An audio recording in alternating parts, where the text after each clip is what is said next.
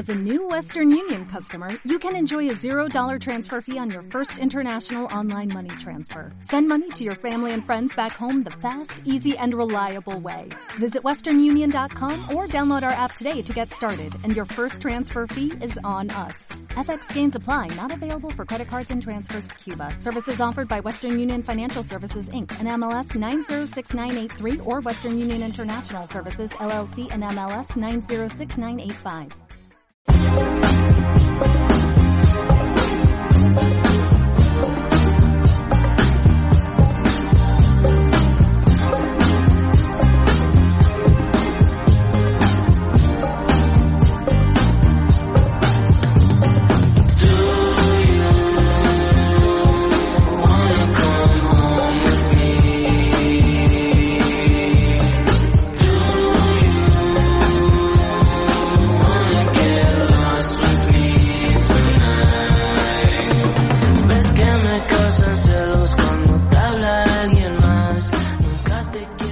Estamos aquí de nuevo en la Gran Evasión. Eh, les saluda Raúl Gallego y hoy es un programa especial, festival, festival de cine de Sevilla que siempre tenemos nuestra cita desde ya, no sé yo si fue desde el 2014 o el 2015. Estamos haciendo siempre programas dedicados a este magnífico, maravilloso, mágico festival, eh, siempre con esa comunión mágica entre el público y los cineastas y la oferta variopinta y hoy tenemos a dos invitados, bueno, invitados no, qué coño, tenemos a José Miguel Moreno que es el que creó el programa y el que gracias a él estamos aquí y que lleva tiempo de baja, pero todos esperamos que vuelva a la gran evasión, el director del programa, ¿qué tal José Miguel? Hola, eh, señor director, pues nada, bien, como tú acabas de decir, eh, yo estoy muy contento con el festival eh, le comentaba a mi compañero de asiento este año, que curiosamente era Carlos Losilla, y que opinaba lo mismo que yo, que, en fin, que hemos disfrutado mucho el festival como lo has hecho tú. Sí, sí, sí, siempre lo disfrutamos. Y bueno, tenemos a Javier Estrada, que es el programador especial, el programador del festival. Eh, siempre está con nosotros, nunca nos da la espalda el tío y lo estoy viendo ahí al otro lado. ¿Qué tal, Javier? Pues muy bien, Raúl, muy feliz de estar con vosotros eh, otro año más, ¿no? En este balance que hacemos cada año y la verdad, eh, decirte a, título personal muy feliz de, que José Miguel esté con nosotros, que sabes también que es una persona muy querida por mí y que parece precioso pues eh, volver a estar con los dos, ¿no? Y volver a, esas viejas tradiciones que cuando yo empecé en el festival, pues eh, estuve junto a vosotros dos y me da mucha alegría. Por supuesto que te lo agradecemos. Y José Miguel, pues me ha recordado poco antes de empezar, y, tú mismo también, Javier, que este programa lo vamos a dedicar un poco como homenaje a Juan Antonio Bermúdez. Sí, sí, sí, desde luego, Raúl, para nosotros es, una sensación muy compleja la que tenemos ahora. Es ha sido muy duro. Es un, un, año que tendremos para hablar mucho tiempo, pero ha sido un año histórico para el festival en términos de lo que ha significado, de de, el empuje, de seguramente la evolución del público que crece, pero es verdad que mm, el sábado eh, acabamos una, edición triunfal y de las primeras cosas que, hice yo, que hizo todo, hizo todo el mundo, fue eh, ir a ver con Juan Antonio, nuestro gran Juan Antonio Bermúdez, compañero del equipo de programación. Eh, para mí, siempre lo digo, el máximo, lo he dicho en mil entrevistas y lo seguiré diciendo siempre, el máximo especialista en cine andaluz que, existe. Hablaba con él, estaba tan feliz, eh, muy feliz, eh, muy bien, muy, muy satisfecho con esta edición. Le noté especialmente eufórico y satisfecho eh, y bueno, fue precioso, como siempre, hablar con él. Es alguien con el que yo también converso a diario, porque la labor del Festival de Sevilla es compleja. Y obviamente el rol del papel eh, del cine andaluz es, es, es, muy importante, como sabéis, con lo cual eh, Juan Antonio ha sido durante seis años mi compañero de trabajo diario. Y el sábado, pues nos dábamos un abrazo, felices, y quedábamos para tomar una cerveza, en breve de hacer un balance. Y ayer por la mañana nos encontrábamos con la noticia de su pérdida, que puedo os podéis imaginar todos que ha, quebrado al festival, nos ha dejado huérfanos y, que evidentemente está demasiado fresco esto, aunque esto nunca va a curar del todo y sí que quería, sin duda, el programa de hoy eh, que sea un homenaje y un reconocimiento a, por una parte, como digo, el que me parece que ha sido una pieza clave en el Festival de Cine Europeo de Sevilla, un grandísimo compañero y sobre todo un crítico de cine y un programador de cine de, eh, de los de más alto nivel que yo me he encontrado. Porque con Antonio Bermúdez tenía algo que hay pocos programadores que tienen y que hay que comprender sobre qué es este, este, esta labor. El programar es una profesión, hay que recordarlo. Y para programar tú tienes que tener gusto, tienes que tener visión y tienes que tener ubicación, porque tienes que saber realmente cuál es el ecosistema en el que trabajas.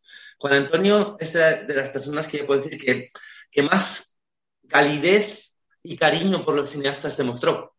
Es así. Él, eh, conocía eh, el ecosistema y, conocía el alma del festival. Eh, eso, hay veces que hay, ciertos programadores estrella o gente que también se le llena mucho la boca en decir qué películas deben o no estar en festivales, que luego lo que pasa es que hay que vivirlo. Hay que vivirlo y hay que conocer el alma del festival. Juan Antonio lo conocía y he de decir que es una persona que tanto José Luis Fuegos como yo podemos decir que, que era un placer uh, diario discutir con él sobre cine, discutir sobre cine, porque eso, y creo que leí algo de José Miguel, creo que, que ayer en un artículo, creo que, que eras tú, José Miguel, que decía, era alguien que hacía ver que sabía mucho menos de cine de lo que él sabía, porque alguien que no necesitaba alardear, era alguien que estaba por encima de eso. Era un gran conversador, era, como sabéis, era poeta además, Juan Antonio, aparte de un crítico de cine un programador de, de gran nivel. Y él no necesitaba pavonearse. Era una persona que, que trabajaba, que se esforzaba y que dialogaba. Y, y, de esa manera, pues mira, yo sabéis que llevo seis años, esta es mi sexta edición como responsable de programación, y en estos seis años lo que yo me he encontrado, porque yo llegué al festival y él ya estaba, cosas que, que, que recordar siempre. Eh, y él me ayudó mucho eh, a, a, encontrarme en una escena cinematográfica la andaluza que yo no conocía. Y él me ha ayudado mucho en estos seis años a, a saber qué es lo que hay, a saber cómo verme, a saber cómo expresarme y saber cómo comprender una escena que, como todas las escenas locales, tiene sus complejidades y sus particularidades. Y entonces, eh, creo que un programa de cine como este que hacéis debe, debe tener en cuenta, desde luego, la, la labor de, de, los que hacen un festival de cine. Y Juan Antonio es alma, alma de este festival y lo va a ser para siempre. Y como os digo, eh, el compañerismo y el conocimiento que él me transmitió ha sido absolutamente excepcional y quedará para mí y para todo el equipo para siempre. Y José Miguel, que me lo comentaste también, ¿no? Uh, tú has comentado algo, en el, ha salido en el periódico algo, ¿no? Eh, a mí, con tu permiso, Raúl, lo, lo, primero que quiero decir es que si un hombre como Javier Estrada habla de la forma que él, él ha hablado con sinceridad, con rigor y con una amplitud que yo pocas veces le he visto, él, que podemos decir boca llena, que es de los mejores programadores de España y un tipo brillantísimo. Esto no lo he dicho nunca en la radio, pero es verdad.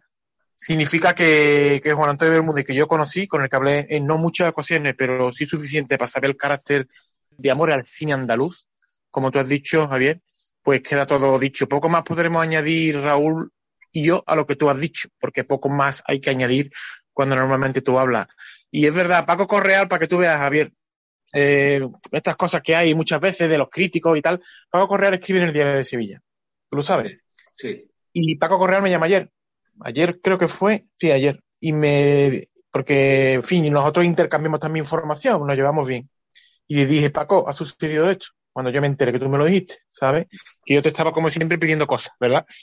Pero bueno, eh, tú me dijiste, José Miguel, eh, ahora mismo estamos en esto y yo te pedí disculpas y tal. Pero claro, yo a Pablo Correal le comenté, ha sucedido esto y esta persona la conocí yo y es una persona muy importante en Sevilla, en el cine andaluz, en ASECAN, etcétera, etcétera, etcétera. Y él pues no, no paró hasta recabar toda la información que pudo. Me llamó a mí, creo que te llamaría a ti, porque yo le di tu teléfono, me permití esa licencia, ¿sabes, Javier? Y ha hecho un artículo online bellísimo sobre él. No sé si lo ha reproducido en papel hoy, yo no lo he visto al menos, pero ha hecho un, artículo bellísimo y efectivamente este chaval no estuvo en Radiopolis porque eh, no se podía, porque él tenía cierta también para desplazarse, no se, no podía subir la escalera y me decía, José Miguel, yo estaría encantado en tu programa. Eh, él con el nivel que tenía, pero no puedo porque físicamente no puedo. O sea que todo lo que Raúl y yo sumamos, que estoy seguro que Raúl pues también comentará algo, bueno, pues va, voy a favor de eso, porque hasta no estando su cometido fue sencillo, tranquilo y de unión siempre, ¿no? Eh, el diario de Sevilla habla y cómo habla en ese artículo online correal de, de un hombre que fue un hombre sencillo y trabajador. Hasta este año, por ejemplo, el hambre también de Juan Antonio de algo muy importante que, que va exactamente de lo que significa social de Sevilla. Yo me acuerdo de una película que se llama eh, Como ardilla en el agua, que fue una película que, que, como era habitual, ¿no? Juan Antonio cuando en cuanto divisaba algo interesante, Javier, mira, mira esta película, ¿no? Eh, luego, y luego siempre las, las dejo servir fuegos también. Eh, esa satisfacción suya también por descubrir, ¿no? Como ardilla en el agua es una película de Maite Gómez, es una artista eh, que, que, también tiene un pie en la gran pantalla, ¿no? Y que hizo este largometraje que nos encantó. Eh, y, y, que, y, que, Juan Antonio, hasta eso, este año, estaba continuamente también en la búsqueda de nuevos talentos, ¿no? Eh, alguien que, además de decir, siempre tuvo esa generosidad de, querer que el cine andaluz ocupara eh, posiciones muy importantes en, el festival. Eh, es, y, siempre con esta actitud muy natural. Eh, tiene que ocupar un lugar natural en el festival, no forzado, no empujar, no, no subir peldaños gratuitamente, sino eh, que se lo gane, que se lo gane por justicia, ¿no? Eh, y, y, es alguien que, eh, como sabéis, además, con certámenes, por ejemplo, de cortometrajes que él, que él dirigió en su momento, con talleres, eh, creo que él fue bastante faro.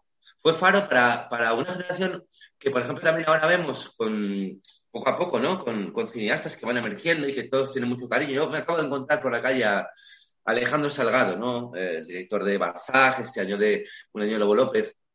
Y claro, obviamente, eh, cuando tú te encuentras un cineasta andaluz joven, lo primero que te dice un día como hoy es, es, todo lo que hemos perdido, ¿no? Todo, todo ese vacío. Porque él los ayudó a todos. Y como os digo, y esto es lo importante, los ayudó no impulsándoles de manera impostada ni forzada, sino realmente intentando que, que, su cine fuera cada vez más sólido, que tuviera, que encontraran en su voz los cineastas, en fin, no una promoción, que eso es algo que es importante, hay que tener cuidado a veces con los, con los programadores que promocionan. No, él, él no era un promotor, él era, como digo, un impulsor y alguien con, uh, con un criterio de mucho más lúcido que lo que muchas veces se ha querido ver, por la propia el carácter también de Juan Antonio, por esa humildad de la que hablaba José Miguel, que era infinita. Pero os digo, trabajando con el día a día, uno aprendía mucho. Y, y como os digo, su notable aportación al cine andaluz este mismo año se ha visto claramente. Y, y sobre todo, como os digo, por ese interés en directoras y directores jóvenes que se salían de la norma, ¿no? Y ese es el espíritu del Festival de Sevilla. Perfecto, pues aquí vamos a tener la figura de este hombre, de su amor al cine, de su amor a la literatura y, y bueno, vamos a empezar un poco, si os parece, a desgranar, ¿no? La, me parece que hablemos un poco de la sección oficial en la primera parte y luego ya en la segunda desgranamos eh, toda esa oferta enorme del festival, que es lo que lo hace grandioso. Imposible verlas todas. Bueno, sí, Javier Estrada imagino que habrá visto todas. Pero... y... Claro, sí.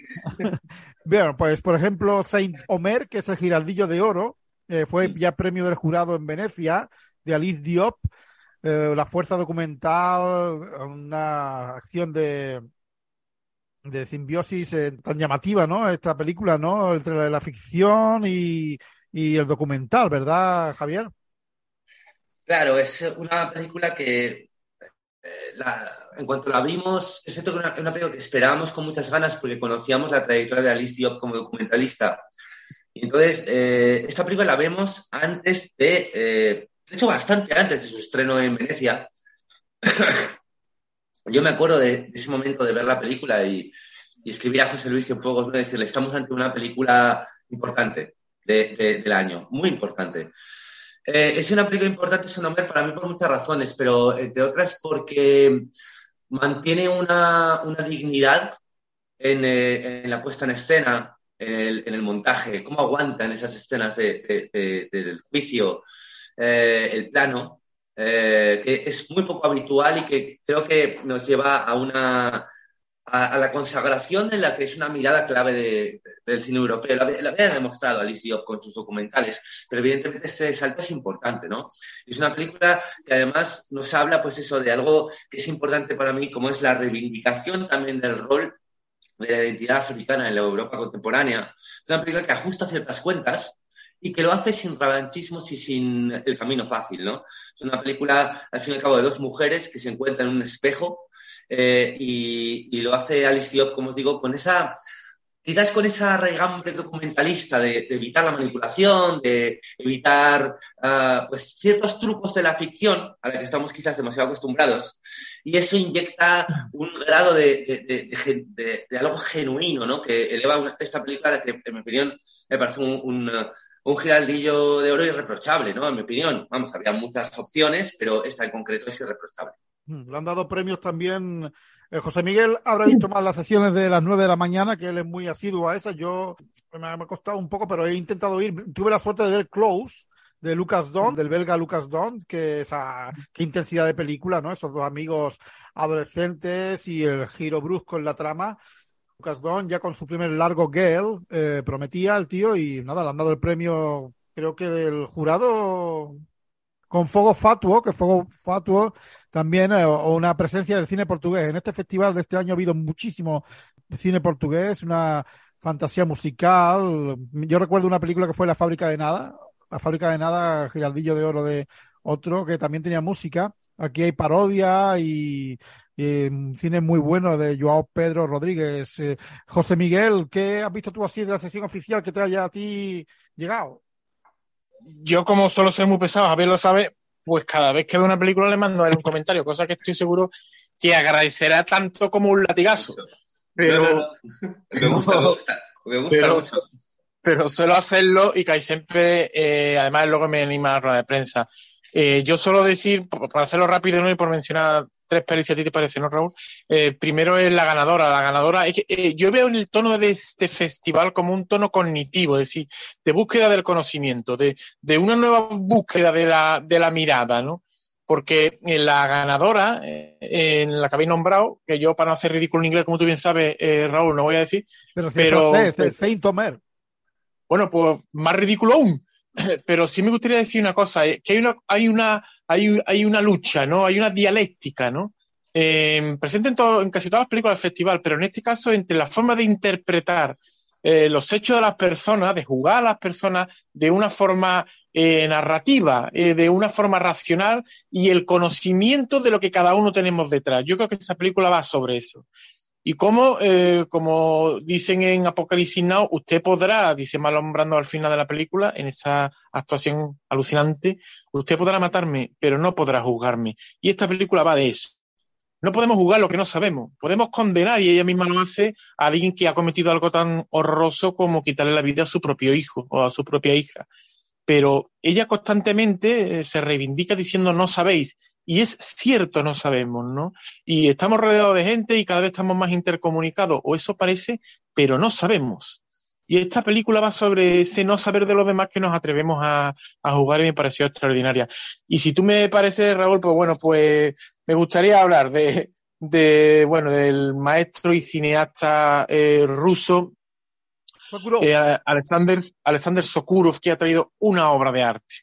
Ha traído una obra de arte que no ha sido como es normal, entendido en cierta prensa, pero, pero que es una película también trayéndonos a, los, a algunos de los grandes asesinos del siglo XX y poniéndolos reiterativamente en una estética casi de dibujo animado con mucha eh, presencia de lo digital, que lo que hace es crear una, una disfunción en el espectador para que se enfrente de nuevo, revisando su mirada, a estos tipos que con ese, ese repaso continuo y yo diría, ¿no? Hay un, hay un mantra en Sokuro, siempre el número tres, la repetición tercera, para que nos perdamos en esas cosas que dicen y que no conducen a nada, y en ese estadio, antes de, llegar al cielo o no, y que en realidad representa el conocimiento, ¿no? Si, si eh, Sokuro no está negando la historia, si Sokuro no está negando el lenguaje como elemento de conocimiento, muy cerca está, ¿no? Eh, me parece que es una obra fundamental. Hablar con él es algo exquisito, llenó CICUS con un montón de personas en una de las actividades más del festival y para mí fue de, de lo mejor, Raúl, que he visto. Eh, Fairy Tale, en el diario de Sevilla la ponen por los suelos. Sí, sí, correcto. Mm, eh, mejor dirección, Pietro Marcelo por Scarlett Lembol, el director de Martin Eden, Aparece otro clásico, Luis Garrel, el hijo de, de Garrel, el protagonista, y otra adaptación literaria de Alexander Green. Eh, muy buena película también, ¿no, Javier? Esta de Scarlett. Bueno, eh, es un paso más en la carrera de lo que, el que para nosotros es sin duda uno de los grandes poetas del cine contemporáneo, ¿no? Bueno, ha citado Raúl a Martín Eden, que ganó el Giraldillo de Oro en 2019, y Pietro Marcello es un cineasta que nos parece fundamental, ¿no? Alguien que, que tiene esa, ese carisma, esa, esa, capacidad también para que cada plano, desde que empieza la película, uno ve cine. Y, eso no es algo tan habitual. Eh, Pietro Marcello tiene esa facilidad, esa facilidad que, que tienen simplemente los maestros, ¿no? no es alguien tan mayor, pero ya con, su carrera, que con todo es bastante nutrida, entre, entre documentales y ficciones, pues está a una altura colosal. Eh, quería, al hilo también de lo que comentaba José Miguel, decir que, bueno, que Pietro Marcello estuvo en el festival, como estuvo en el festival Alexander Sokuro, como han estado tantísimos cineastas de los que vamos a hablar hoy, y también valorar un poco el trabajo de, de este festival que trae a Sevilla a grandes autoras y autores de cine europeo. Lo digo porque es algo que creo que hay que tener también en cuenta. Ah, lo que hacemos es un festival de cine, no una muestra, no un, programa. Eh, lo que hacemos nosotros es algo que conlleva un trabajo eh, pues eh, titánico durante todo el año y como ha dicho José Miguel, el, creo que el lujo de tener a Alexander Sokuro hablando durante hora, hora y media en Cicus, más luego un, un debate después de la predicción de Fairy Tail, tener a, Pietro Marcello con una rueda de prensa, luego hablando después de su proyección también durante media hora, hablamos de, cineastas que están acostumbrados a ir al Festival de Cannes, a ir a Venecia. Eh, y, que, y que se mueven poco. Entonces, bueno, es, un, es algo que también quiero reivindicar, ¿no? No solo la calidad de las películas, que en nuestra opinión tiene, bueno, claro, Fairy Tail, eh, bueno, puede ser que haya gente que le haya gustado, no, pero es una película eh, simplemente que rompe moldes. Y como rompe moldes, por eso también quizás está un poco adelantada su tiempo. Pero que a lo mejor le quedan unos años para que haya gente que, que pueda alcanzar a entender su grandeza. Y es lo que tiene también tener a cineastas como Chokuro, que quizás eh, han hecho tanto cine, han visto tanto con sus ojos, que se atreven a abrirnos los ojos hasta el punto que, que no llegamos todavía no llegamos, ¿no? Porque es una película rupturista y experimental como pocas, pero eh, en sus palabras y en sus imágenes está para mí la, sabiduría. Y, y Pietro Marcello diría lo mismo, Raúl. Eh, creo que Scarlett es otro, como, como digo, otro monumento, una filmografía que poco a poco se va construyendo a una altura que yo, estoy convencido con Pietro, eh, dentro de 10 años, 15 años, estamos hablando de alguien de la altura de los grandísimos del cine italiano, no menos. ¿eh? Hmm, sí, bueno, con José Miguel coincidí en Rodeo, la francesa de Lola Kiforon, que estuvo en Cannes. Eh, José Miguel, a mí no me, eh, no sé, no me convenció tanto como a José Miguel, que, que le gusta, bueno, a José Miguel le gustan mucho las motos. Imagino que le llegaría el amor de esa chavala marginal y libre con las motos, ¿no, José Miguel?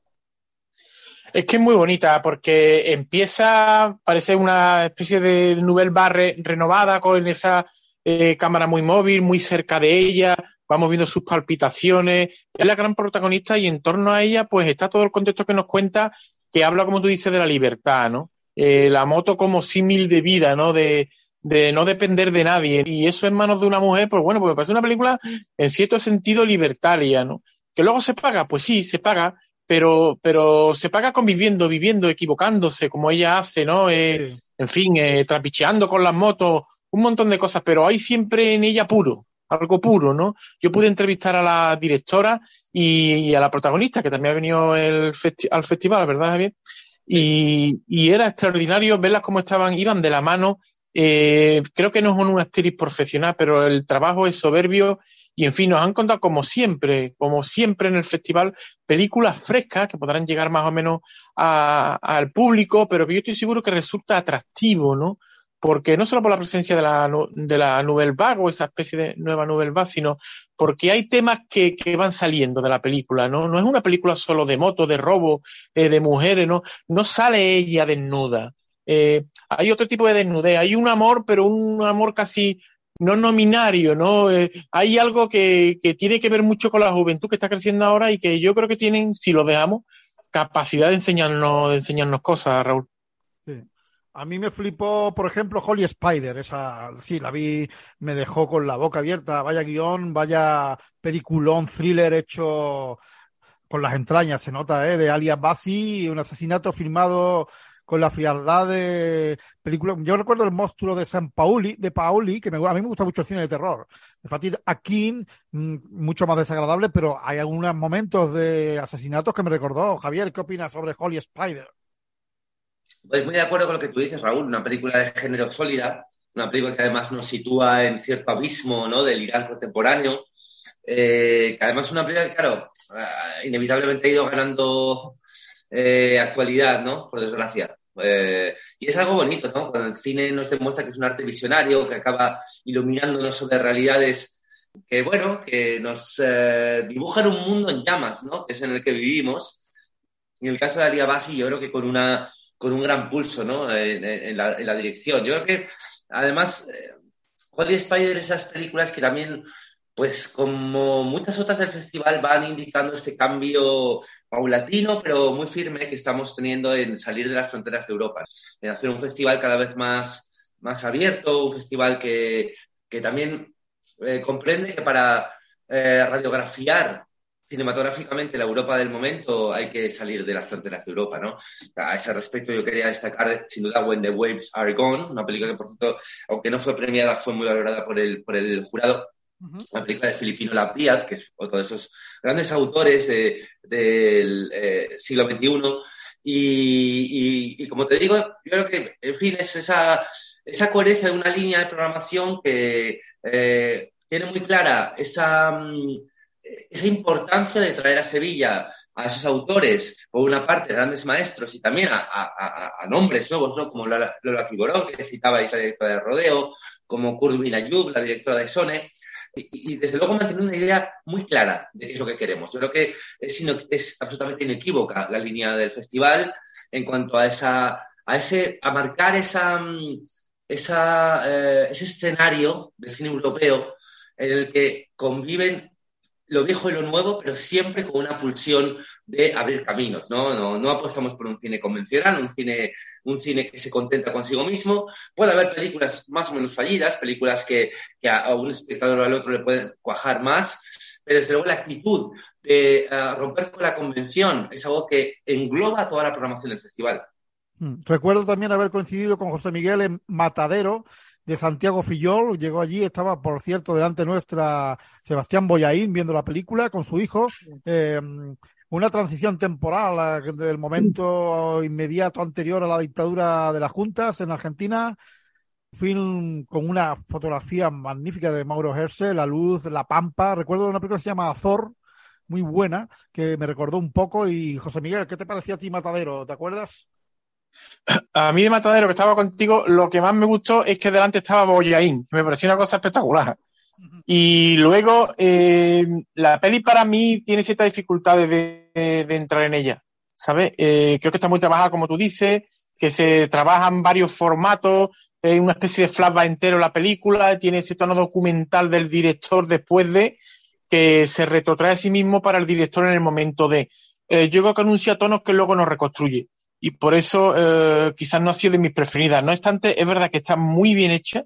Es una película, eh, yo creo que compleja. Y bueno, quizás no sea de, de las preferidas para mí, pero, pero me parece que quizás quizá un poco autoconsciente, pero bueno, hablar de cine quizá argentino, ¿no? O, o, al menos con cierta producción argentino y autoconsciente es lo mismo. Hay un límite muy débil, creo yo, ¿no? Para, para poder separarlo. Pero bueno, no me desagradó como no me ha desagradado ninguna película de sesión oficial. Mm. Eh, también estaba nuestro admirado García Pelayo con siete Jereles, eh, los mundos personales únicos de él. Bueno, esta vez en las calles de Jerez. Allí de asesor tenía a Pedro Romero, el tema siempre Andalucía, que a él le fascina, ¿verdad, Javier? Sí, bueno, es una película eso codirigida y en la que yo creo que Pedro G. Romero tiene un rol tan, tan o más importante que el de Gonzalo García Pelayo.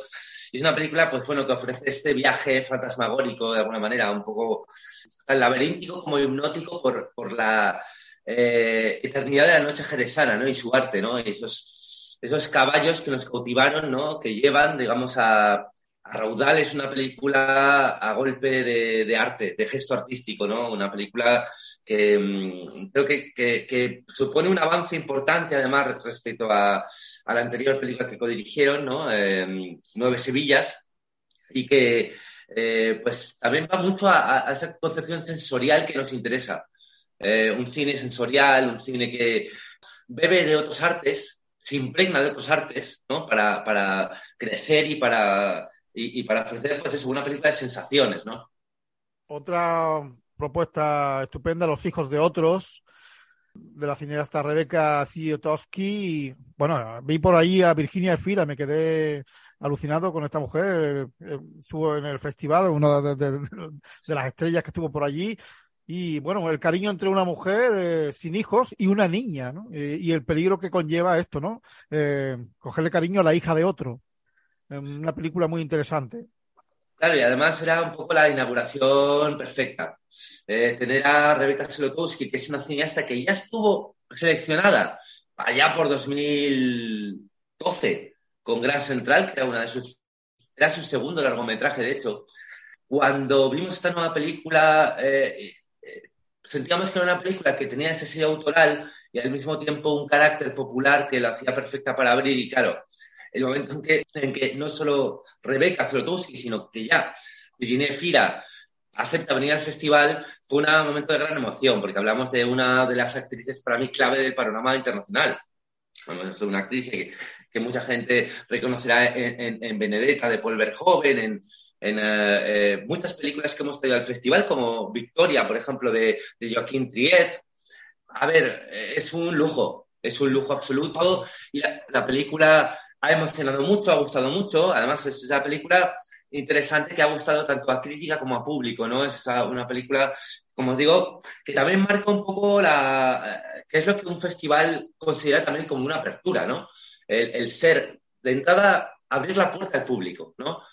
abrir la puerta al público, pero ofreciéndoles cine de calidad, ¿no? No, no ofreciéndoles un cine puramente eso, eh, popular o facilón, ni mucho menos. Y además, una película que toca una, una temática creo que eh, extremadamente contemporánea, ¿no? Que es un poco ese reloj ¿no? Ese reloj biológico que toca en, una mujer de, la edad que interpreta Virginia Fira y de cómo eso se gestiona emocionalmente, como psicológicamente, y me parece una película eh, extremadamente cuidadosa, ¿no? A la hora de tratar esa temática.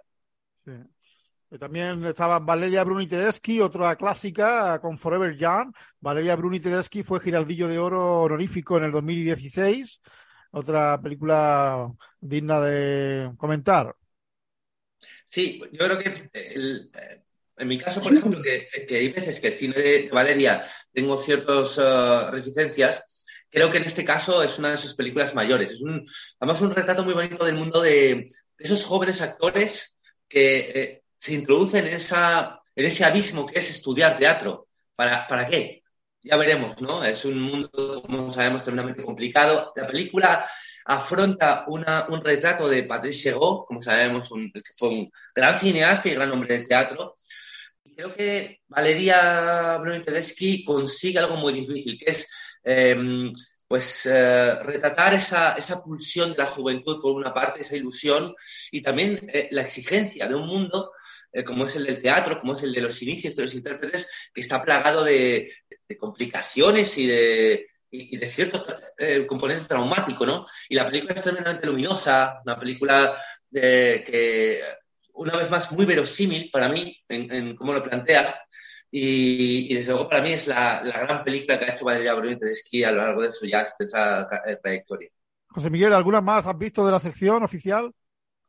Yo hay una, eh, la última la dejaré para el final, para cuando tú pidas las imágenes o películas, pero yo hay una que, a mí me parece una calidad excelente y que incluso yo creía que iba a ganar, que es la película Vera. Vera mezcla mm, dos formatos muy diferenciados. Por un lado está el tono documental, yo diría, que la sigue constantemente la protagonista y como tú sabes, la hija eh, de un famoso actor italiano que cuya grandeza es tal que ella, que también, que es una mujer muy bella por fuera, pero sobre todo muy bella por dentro, y que ha intentado, bueno, pues, pues acercarse a su padre en eso tan insalvable que es intentar ser otro, ¿no? y que es tan cotidiano que nos hace convertirnos muchas veces en, en monstruos. El protagonista de la película, por fuera, por la cantidad de operaciones que se realiza, parece ser un monstruo, pero, pero es un Frankenstein eh, rico en el sentido de, de haber tenido muchas mezclas en un lado y en otro y ha transformado, la ha transformado una mujer extraordinaria. El, el tono de la película es ficcional y documental a la vez, al más puro estilo, eh, yo diría que neorealista. Y a mí constantemente, hablamos con la directora y se lo decía, me, no sé qué pensar bien, pero me recordaba a la noche de Caviria de Federico Fellini, ¿no? Porque ella empieza sola, termina sola y, y es un, tiene un corazón enorme y nunca niega, parece que la realidad también es así, según me dijo la directora, le ayuda a alguien, lo cual le hizo perder todo el dinero que heredó de, de su padre, ¿no? Eh, bien, hemos hecho una, un repaso interesante. Volvemos en breve, escucharemos a Raquel en la segunda parte y seguiremos hablando sobre las nuevas olas y las revoluciones permanentes y todas esas secciones flipantes del festival.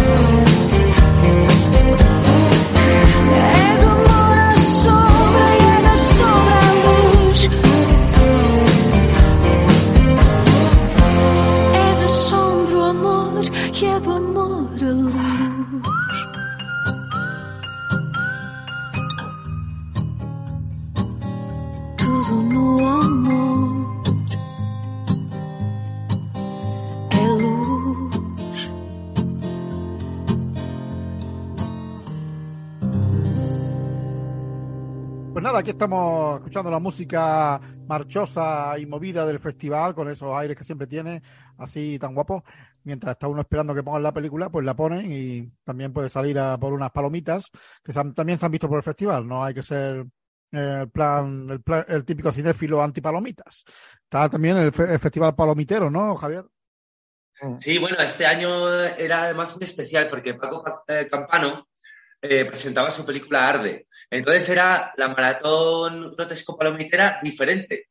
Era, era esa película Arde, que era estreno en Sevilla, con la novia ensangrentada de Vicente Aranda. Entonces era un tándem diferente al de todos los años porque nuestro querido Paco presentaba su película, que además gustó muchísimo, pero también mantuvo la proyección, ese doble, ese doble programa, eh, la alegría y, y, un poco el jolgorio habitual, o sea que se mantuvo la esencia. Y muchísima gente este año, ¿eh? ¿Puede ser um, récord de gente en el festival? Mira, hemos marcado eh, que, bueno, las cifras también tiene que ver, porque hacemos un festival para la gente, no para nosotros mismos, ¿no? Entonces, hemos notado un 10% de aumento respecto a la anterior edición, lo cual es muchísimo, es muchísimo. Yo lo, lo he vivido todo, Raúl. Yo, yo, vamos a ver, para mí una de las grandes alegrías era notar al público de Sevilla y a los invitados diciéndome, cuánta gente hay, cuánta gente hay. Yo, me, vamos, no, no, me olvidaré nunca de estar a, las diez y cuarto de la noche en Nervión, eh, fuera, eh, con Pietro Marcello, viendo una cola brutal, que claro, al final eran 330 personas, ¿no? Que es lo que llena uno, y me decía Pietro Marcello, me decía, ¿toda esta gente es para mi película? Y yo le decía, sí. Me decía, no me lo creo. O sea, sí, y estaba impresionado. Y claro, luego entró a la sala y efectivamente había 330 personas. Así que no, ha sido abrumador, ha sido abrumador. Cada vez crece más, eso es lo grande de, de nuestro festival. Y José Miguel, em, antes de empezar a hablar de las películas de las nuevas olas, eh, Raquel, tu niña y tú creo que fuiste a ver una película de animación que se llama Bel y Sebastián. Sí. sí, eh, la verdad que lo va a explicar, lo va a explicar, si la ponen, lo va a explicar ella mucho, mucho mejor que yo y la verdad que nos gustó mucho a los dos. Buenas Javier, soy Raquel, la hija de José Miguel, que te quería comentar sobre la visita que tuvimos mi padre y yo al festival, que me encantó, sobre la película que vimos que fue Belle and Sebastian Next Generation, que fue súper bonita. Me encantó lo que explicó antes el director que vino a contarnos cómo había sido toda la experiencia de grabar, que había habido cuatro perros, dos hembras y dos machos, que fue un poco difícil porque estaban grabando con un niño y con cuatro perros y pues fue encantadora y pues que me encantó. Bueno, yo os agradezco mucho eh, que pongáis el mensaje de Raquel porque, a ver, para nosotros lo, precisamente eso de, traer a directores de fuera, en este caso Pierre Corré, eh, director francés, que es el director de Bella Sebastian Next Generation, a compartir la experiencia con público joven como Raquel, es uno de nuestros cometidos y me emociona mucho, pues eso, que ella ya empiece a ver las dificultades que tiene hacer una película eh, que, mm, que, en fin, que quizás así se empieza el amor al cine, no solo yendo a ver películas, sino yendo a ver películas con los directores, ¿no? Y es algo que para nosotros es muy importante, traer también a los directores de películas infantiles y, y, para público joven, porque esta es la cantera, ¿no? Y yo creo que, pues seguramente esa proyección a, a Raquel, como a, a, tantas otras niños y niñas, les va a animar a, a seguir este amor que, que, Raúl, José Miguel y yo tenemos, pero que tenemos que relevar, que no, no podemos quedarnos en nosotros mismos. Así que me, ha parecido muy bonito y me alegro un montón que fuerais José Miguel y, y Raquel a ver la película. Y estoy seguro que por José Miguel no va a quedar para que su hija tenga ese amor al cine que él tiene. Y bien, vamos a entrar ya en las nuevas olas, que esta sección a mí me encanta. Ficción, no ficción, todo sin, ahí unido y ha ganado la After Sun, After Sun de Charlotte Wells, original película. No sé si la habéis visto, José Miguel, ¿ha, ha pillado After Sun? No, esa no la he visto, Raúl, esa no la he visto. Mi padre e hija unas vacaciones, eh, recuerdos en celuloide, ya, bueno, yo no sé está, grabado esto en digital, ¿no, eh, Javier? La película mezcla formato y, sí que hay una textura también marcada de, de, celuloide, pero sobre todo porque, claro, es una película que también juega con el VHS. más bien, que es un poco, digamos, la, textura clave, porque es una película así de, rememorar una relación eh, paterno-filial quebrada, una relación que dejó un pozo muy marcado en la protagonista y que, bueno, para mí nos da pues al descubrimiento de una cineasta, eh, Charlotte Wells, que es ya directamente una pieza clave del cine británico, una película que maneja códigos muy habituales del cine británico, como es el uso de la música de una manera virtuosa, con unas emociones cálidas. Una película que, la verdad, ha sido un exitazo tremendo y que además eh, tuvimos el lujo de tener a Charlotte West, que es una cineasta que anda pues, de aquí para allá, también en Nueva York preparando su siguiente proyecto.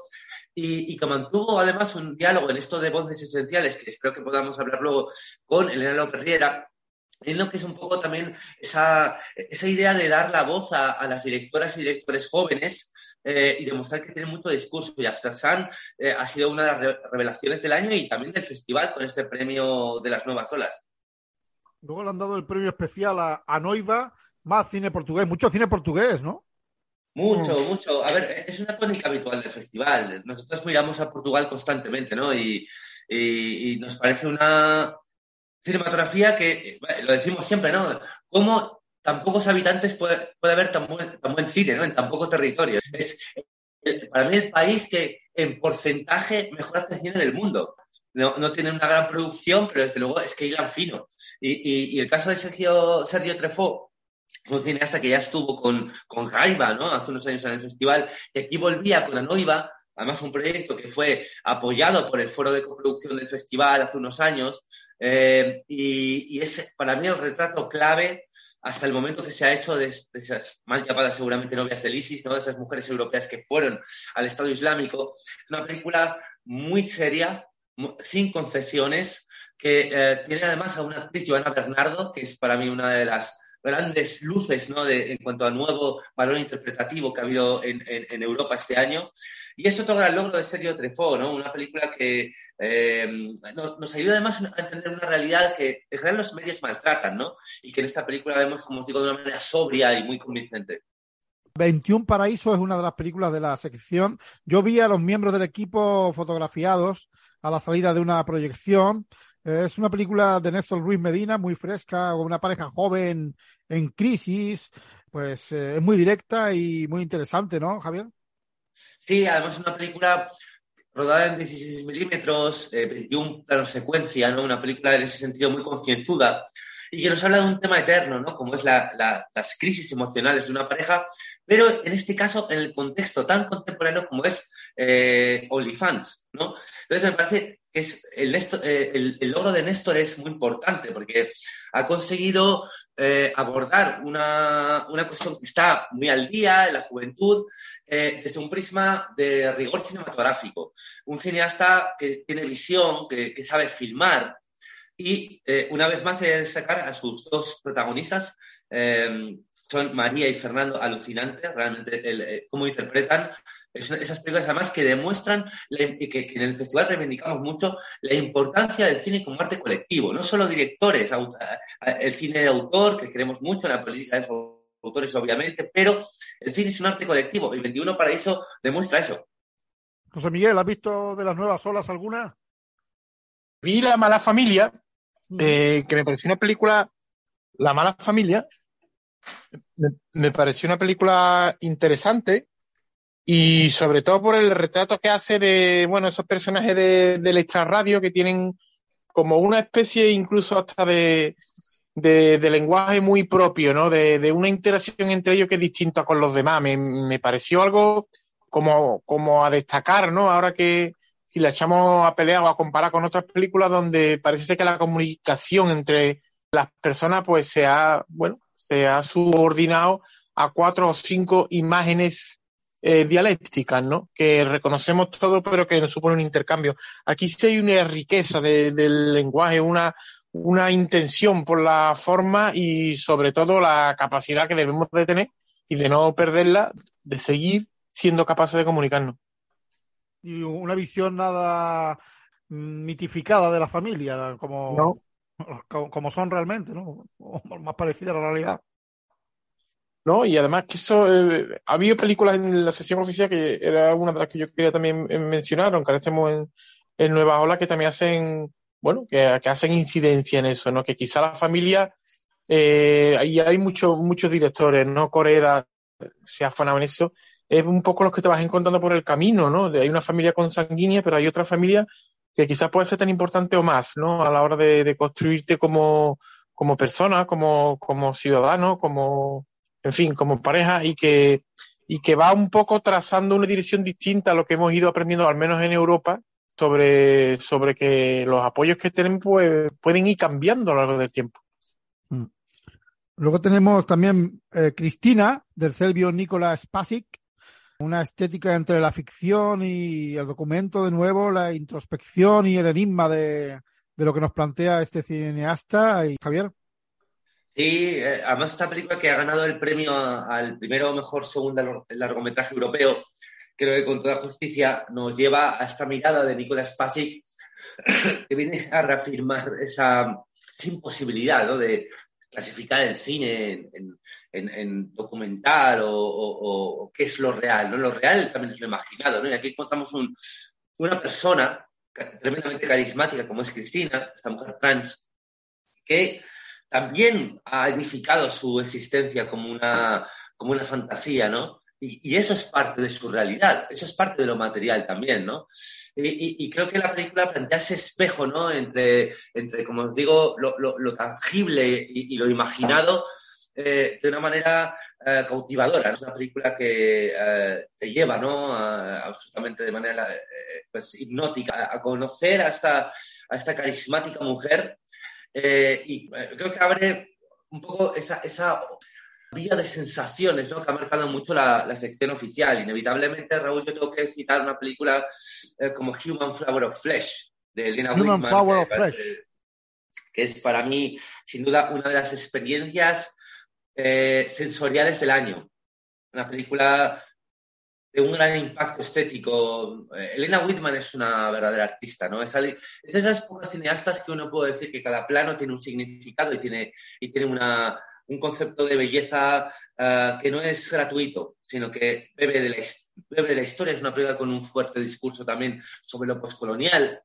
Eh, y, y, me parece que es esas películas que ha, ha, sido punta de lanza de nuevas olas, como también otra que destacar, es Ascal, de Youssef Chevy, una película tunecina que también marca ese interés que tenemos tan marcado por el cine del Magreb y que plantea un thriller eh, en base a, a esos a una ola de, de, de suicidios, ¿no? de gente eh, quemándose viva en, en, en, Túnez, que plantea también lo viejo y lo nuevo, ¿no? una joven detective con un, con un viejo policía, y plantea también las, las nuevas aires de cambio ¿no? que hay en el Magreb, y Joseph Chevy, que es un cineasta para mí tremendamente interesante, pues consigue esa renovación también de un género popular como es el thriller, llevado a un postulado tan creativo como personal, ¿no? Y ha sido para mí también y me ha alegrado mucho ver que el público pues entraba fuerte en esta propuesta.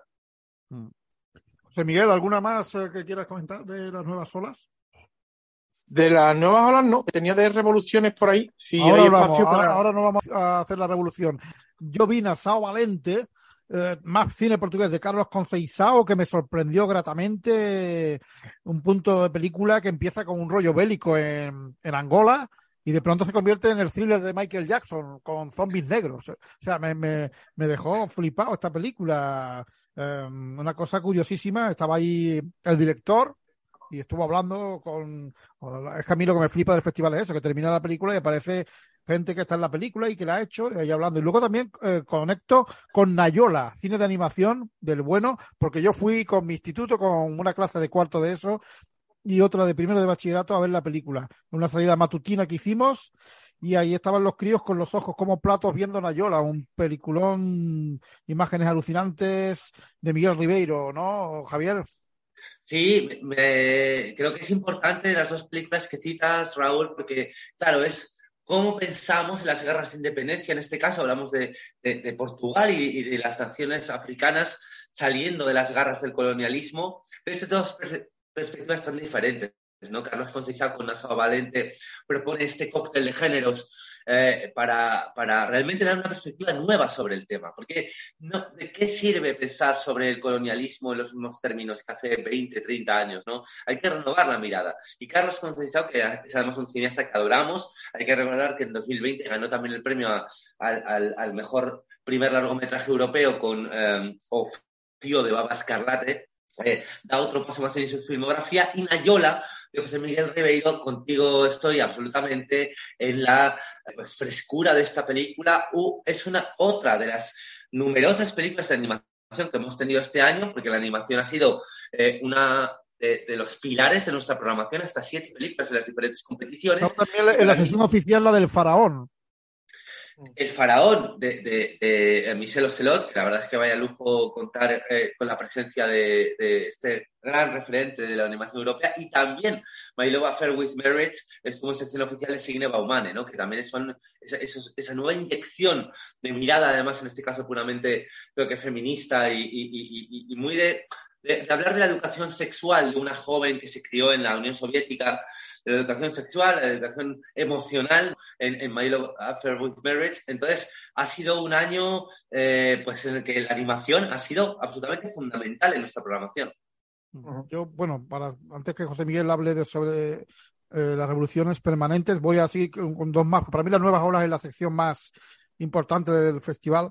Para mí, la que más me gusta. Y bueno, he visto, o sea, Viaje en Sol, premio no ficción em, de Susana de Sousa Díaz y Ansgar Schaffer, Los niños de Austria enviados en masa a Portugal durante la Segunda Guerra Mundial, cine de testimonio como nuestro admirado Claude Landman, ¿verdad, José Miguel? Shoah, que tanto maestro, Ese tipo de cine de testimonio y recuerdo. Y también ha estado ahí de, de Kiev Trial, los juicios de Kiev, del clásico del festival Sergei Luznitsa, un tema tan crucial ahora de la guerra actual de, Ucrania, ¿no?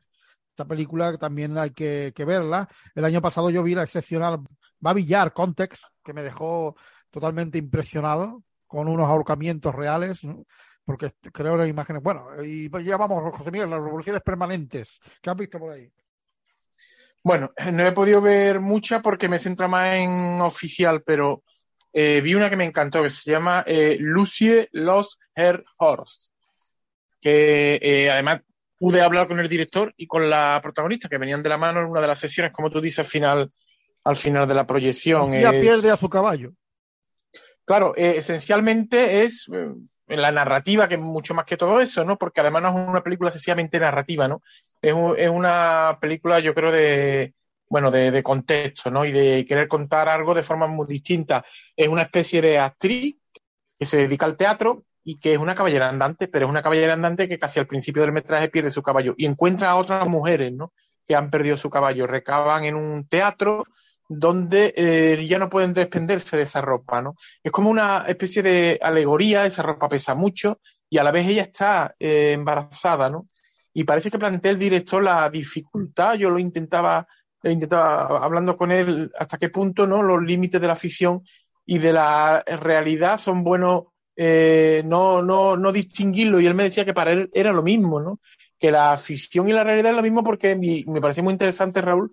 Él me decía eh, desde hace unos años para acá, y probablemente siempre, pero más acentuado en este tiempo, nos vestimos para salir a la calle, nos vestimos de algo para salir a la calle, porque entendemos que hay un lenguaje visual, no narrado, que está hablando cosas de nosotros. Eso puede tener sus ventajas, pero también tiene sus inconvenientes, porque las personas nos estamos convirtiendo prácticamente en iconos, ¿no?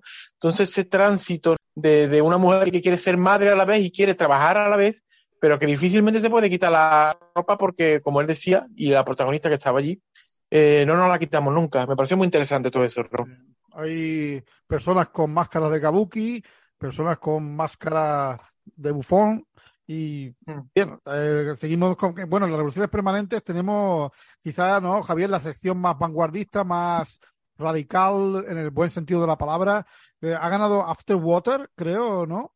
El premio del bosnio Dane Koldiem, su segundo largo tras All the Cities of the North, y sensualidad y hermetismo en este film. Sí, es una película, una vez más, de gran pulsión sensorial, ¿no? Es una película en tres segmentos que nos introduce un discurso también muy contemporáneo en cuanto a, la relación del ser humano con la naturaleza. Y es una película rodada en tres formatos diferentes. Esta, esta, cuestión también del juego con los formatos está muy presente durante todo el festival. Y eh, esta película nos parece que era esa, esos cúlmenes artísticos, ¿no? Una película que, que va a, introducir al espectador en una vorágine de sensaciones, de, significados también, en las que eh, cabe desde la literatura de Unamuno a una... Ahí, ahí con San Manuel Bueno Mártir. Efectivamente. Y, y además una película, bueno, que está coproducida por eh, Underground, la productora de Albert Serra, de nuestro querido Albert Serra, ¿no? Nuestro querido Albert Serra. Efectivamente. me encantó Pacifiction. ¿Por qué no ha estado este año Albert Serra en el festival?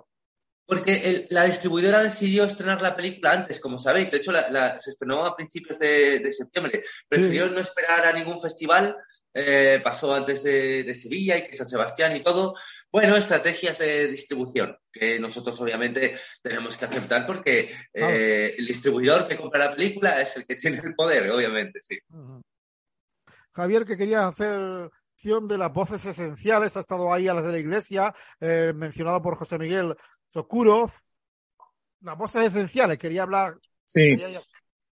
Bueno, yo por dedicarle un par de minutos a Sakuro que creo que lo merece, aunque hay gente en nuestra ciudad, como tú bien sabes, bueno, no sabemos los tres, que le parezca prescindible. A mí, en la charla que dio en Voces Esenciales, primero es un hombre con un rigor exquisito y es un hombre, se guarda sus cosas, ¿no? Intenté, intenté hacer una entrevista, pero me dijeron que, bueno, que tenía sus dificultades con eso. Eh, me, me causó muy grata impresión que me dijo Javier que él pidió ver la ciudad, lo cual demuestra la calidad de este hombre es conocedor de dónde va. Tiene una cultura que va por delante de su, de su hacer. Es decir, y lo dijo en voces, allí en Siku Raúl dijo, antes de que yo me ponga a experimentar, tengo que saber la realidad existente. Antes de que él empiece a poner en duda toda esa realidad, es necesario conocerla. desde pequeño el conocimiento es importantísimo, decía él. Y, en este caso, eh, que estaba eh, acompañado de la iglesia, ni más ni menos, que le hizo dos o tres preguntas vertiginosas y había otra compañera que no recuerdo ahora el nombre, que hizo la, presentación de él, ¿no? Y él, él seguía diciendo, dice, eh, ahora estamos en una, en una situación de, riesgo en el, en el mundo. Él, eh, bueno, si no me corrige bien, está viviendo en Suecia, en Suecia creo que es, no vive en Rusia y tiene la posibilidad de venir al festival por esas circunstancias, pero decía, en, este momento es cuando tenemos que intentar romper la, mirada, ¿no? Las personas que solo dicen lo mismo, hizo referencia a sus protagonistas de la, de la película que traía al festival, eh, no avanzaron nunca porque siempre decían lo mismo. Y así se pone de manifiesto en la película. Nosotros tenemos que intentar valorar otras opciones y para ello la mirada tiene que ser distinta. Un hombre que se fundamenta en, en el arte como elemento liberador del alma y conocedor del mundo de una forma sintética, de, una forma inmediata, no de una forma narrativa, no de una forma que se pueda explicar y, su incidencia en que hay que comprender el mundo, etimológicamente comprenderlo es aplicarlo a nuestra vida ordinaria, es decir, hacerlo nuestro, fagocitarlo, ¿no? Y ese encuentro yo lo recordaré desde luego el resto de mi vida, gracias al festival. Sí, Javier, aparte ha habido ahí en ese panorama de voces esenciales. También estuvo Carlos Saura, nada más y nada menos, eh, Bomán, un montón de gente interesante. Sí, bueno, esta era una de las apuestas nuevas del festival, una sección que creamos nueva y que, bueno, eh, se basaba en, dar la palabra a, algo que pensamos que son más allá de, grandes directoras y directores, sino que son pensadores. Eh, vivimos en un momento en el que necesitamos faros, necesitamos guías, y creemos que en el mundo del cine hay gente a la que escuchar, gente que nos puede realmente alimentar, enriquecer. Y por eso creamos pues, esta sección que creo que ha sido una primera edición pues tremenda, tremenda, ¿no? En, el sentido además de unar voces, si, queremos, más industriales, ¿no? De, del cine español, como puede ser Bayona o puede ser La Iglesia, con autores rotundos, ¿no? Como Alexander Sokuro, eh, comentaba José Miguel, creo que fue una charla histórica que va a quedar para siempre la historia del festival y de todos los afortunados que estuvieron allí. También Michel Ocelot, el, gran referente de, la animación europea que comentábamos antes, Signe Baumane. eh, eso también en contraste ¿no? a, ese espacio, a ese, episodio, de, a esa sesión de voces esenciales que queríamos dedicar con Charlotte Wells, la directora de Afterwater, con Sam, perdón, con Elena Loperriera, ¿no? nuestra compañera Elena Loperriera, que hay que recordar que fue eh, programadora del festival durante varios años y que de hecho dejó el festival para emprender la dirección del agua, que es el largometraje que como sabéis se ha, estrenado ahora. Entonces era este diálogo Charlotte Wells, eh, lo perdiera también Camino de Futuro y es algo que nos parece fundamental. Eh, en un festival de cine tiene que potenciar la voz, eh, tiene que potenciar las presencias, tiene que potenciar esa idea, como os decía, una pequeña, pequeñísima corrección a José Miguel, a Sokurov lo trajimos de Rusia, con todas las dificultades que eso tuvo, ¿no? Y, él va, a volver a Rusia y él, eh, eh, vamos, fue una odisea, de verdad, el, poder gestionarse y, y he de valorar como siempre, ¿no? el trabajo brutal de nuestro departamento de invitados con Marina Lanza a la cabeza, que obra milagros, porque desde luego en este caso, eh, además Alexander Sokurov es un cineasta que obviamente no se está prodigando nada. y que creo que estos esfuerzos no son en balde, estos esfuerzos no son anécdotas. El traer a, los mejores cineastas, más que los mejores, los cineastas que realmente pueden significar algo al público de Sevilla, que pueden realmente, con esos debates, con esas conversaciones con el público, hacernos entender mejor qué es hacer cine y también qué es pensar en cine. Eso es lo que hace un festival de cine, mucho más que una selección de películas que sea más o, más, o menos brillante. Es este esfuerzo por crear comunidad, por crear lazos de unión. Y ese es el puro espíritu del Festival de Sevilla, esa es la realidad. Y bueno, nos quedamos ahí. Hay una sección también eh, interesantísima que es eh, la EFA, eh, la selección de los premios de cine europeo, que nos trae siempre, ¿no, Javier? Algunas de las películas más interesantes. Bueno, yo he visto un peliculón que es El Triángulo de la Tristeza, que luego la pusieron en el cine Alameda, o sea, en el Teatro Alameda, ahí en la calle Crédito, que me dejó flipado. Esta película del Triángulo de la Tristeza de Ruben Oslund, yo creo que va a quedar para los anales de la historia del cine. Sí, bueno, es una película esa también que, que, bueno, que ha marcado mucho el año, ¿no? Después de ganar la Palma de Oro y Robert Oslund, que además es un cineasta que ya ha estado en Sevilla, ¿no? Que vino y ganó un premio además por The eh, Tourist, ganó el Giraldillo de Oro. Hay que recordar, antes de que, de que llegaran las Palmas de Oro, el Festival de Sevilla ya, ya la había reconocido. Y yo quería destacar en la selección EFA la película EO de eh, Jerzy Skolimowski, el cineasta polaco, que me parece que es una película colosal, ¿no? Una película eh, que nos lleva por la vida de un burro, de un burrito, mm.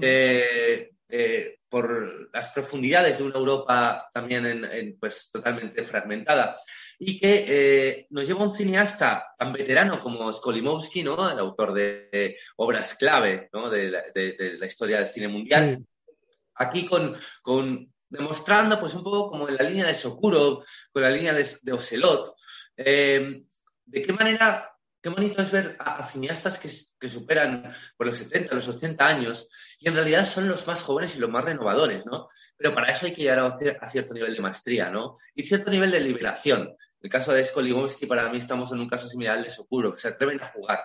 Se atreven a jugar como, como quizás no se atreven los cineastas más jóvenes. Y, eso me parece un regalo, ¿no? Películas concisas, además todas ellas películas que no superan los 80 minutos, que mm, ah, van muy a, la clave, a lo, esencial y siempre a experimentar y a probar. Sí, ah, bueno, y ha habido una joya. Asbestas no pude verla porque estaba todo vendido. Eh, no quedaban entradas. A ver, la veré ahora en el cine, que está ya en los cines, con solo Goyen. Conspiración en el Cairo, me encantó, de Tariq Salem, un thriller, un thriller interesantísimo flipé con The Quiet Girl, que también la vi. The Quiet Girl, una película, creo que es la más, taquillera de la historia de Irlanda. Una película sencilla, íntima y magnífica. Y el gran premio se lo han dado a Tori y Loquita, gran premio del público, la película de los hermanos Dardenne, uh, apuesta segura, por supuesto. Y José Miguel, ¿qué, ¿ha visto alguna de la EFA? No, de EFA, de EFA no he visto ninguna, Raúl. ha centrado en la sección oficial. Sí, me centro más en ella, sí. ¿Quieres comentar algo más del festival, José Miguel?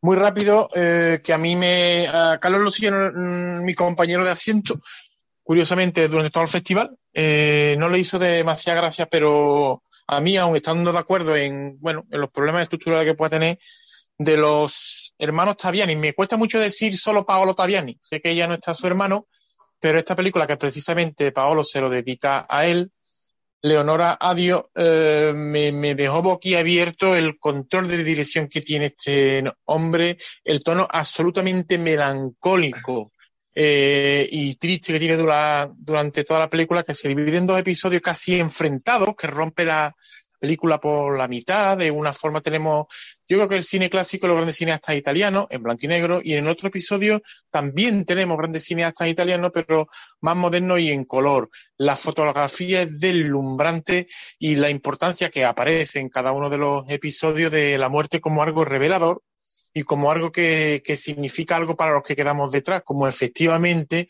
debe de sucederle con su hermano. Me pareció una película absolutamente bella se llama Leonora Adio. Sí.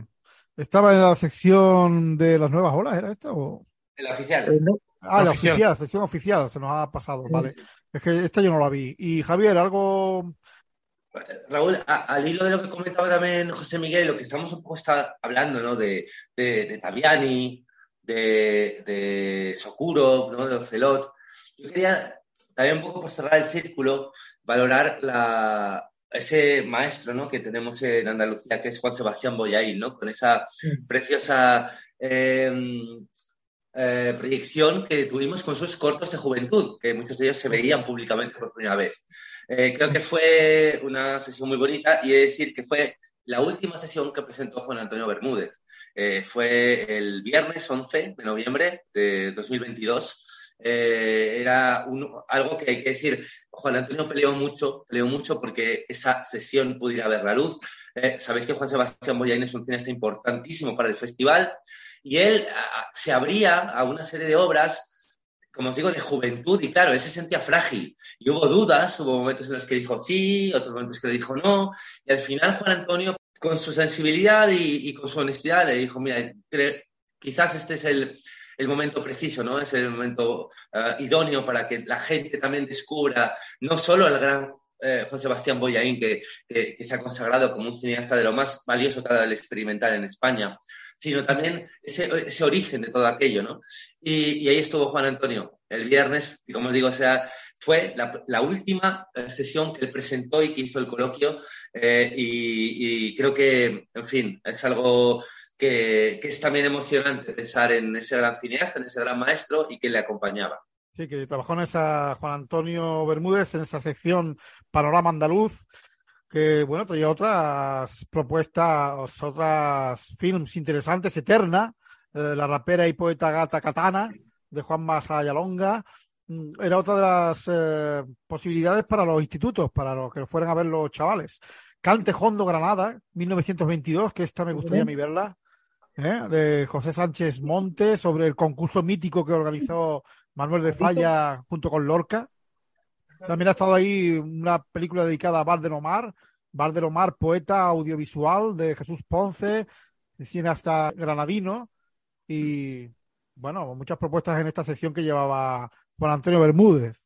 Efectivamente, Raúl, pues sí, una, eh, y como te digo, también eh, Solitude, eh, una, otra apuesta por una joven directora, en este caso Margarita Morales, junto con, con Como Ardía en el Agua de Maite Gómez, que te comentaba antes. Pues eso, esa cuestión de apostar por un cine andaluz que va más allá del obvio, que va más allá del tópico, que va más allá del cliché, y que eso es lo que desde luego hace mucha falta. Y bueno, pues eh, esa es la lucha que tiene que seguir existiendo. Tiene que seguir existiendo esa, esa mirada, esa mirada visionaria, esa mirada que va más allá de lo, de, de, lo evidente y solo de esa manera, encontrando miradas como la de Juan Antonio, que es irrepetible, pero que nos deja un legado único, pues eh, eh, podremos avanzar. Y esa es la enseñanza que nos queda para siempre. Muy bien, pues este programa que hemos empezado con su figura y hemos terminado con ella, eh, José Miguel Moreno, que imagino que espero que vuelva al programa ya definitivamente y esté en el próximo. Y muchísimas gracias a Javier Estrada, como siempre, nuestro querido Javier. Eh, ¿Algo queréis despediros de alguna manera? No, igual que tú, dar las gracias, Javier, porque siempre colabora mucho y a tu esfuerzo por poner en pie con las dificultades que supone pues, el resumen de lo mejor del festival. Gracias, gracias a los dos. Y eh, nada, y a vosotros, eh, queridos amigos, que ojalá eh, siga habiendo muchos años de, de este festival. Ah, ya muchos años más de festival. Buenas noches. Muchas gracias. Buenas noches. Adiós. Hasta ahora. Lo stupore no te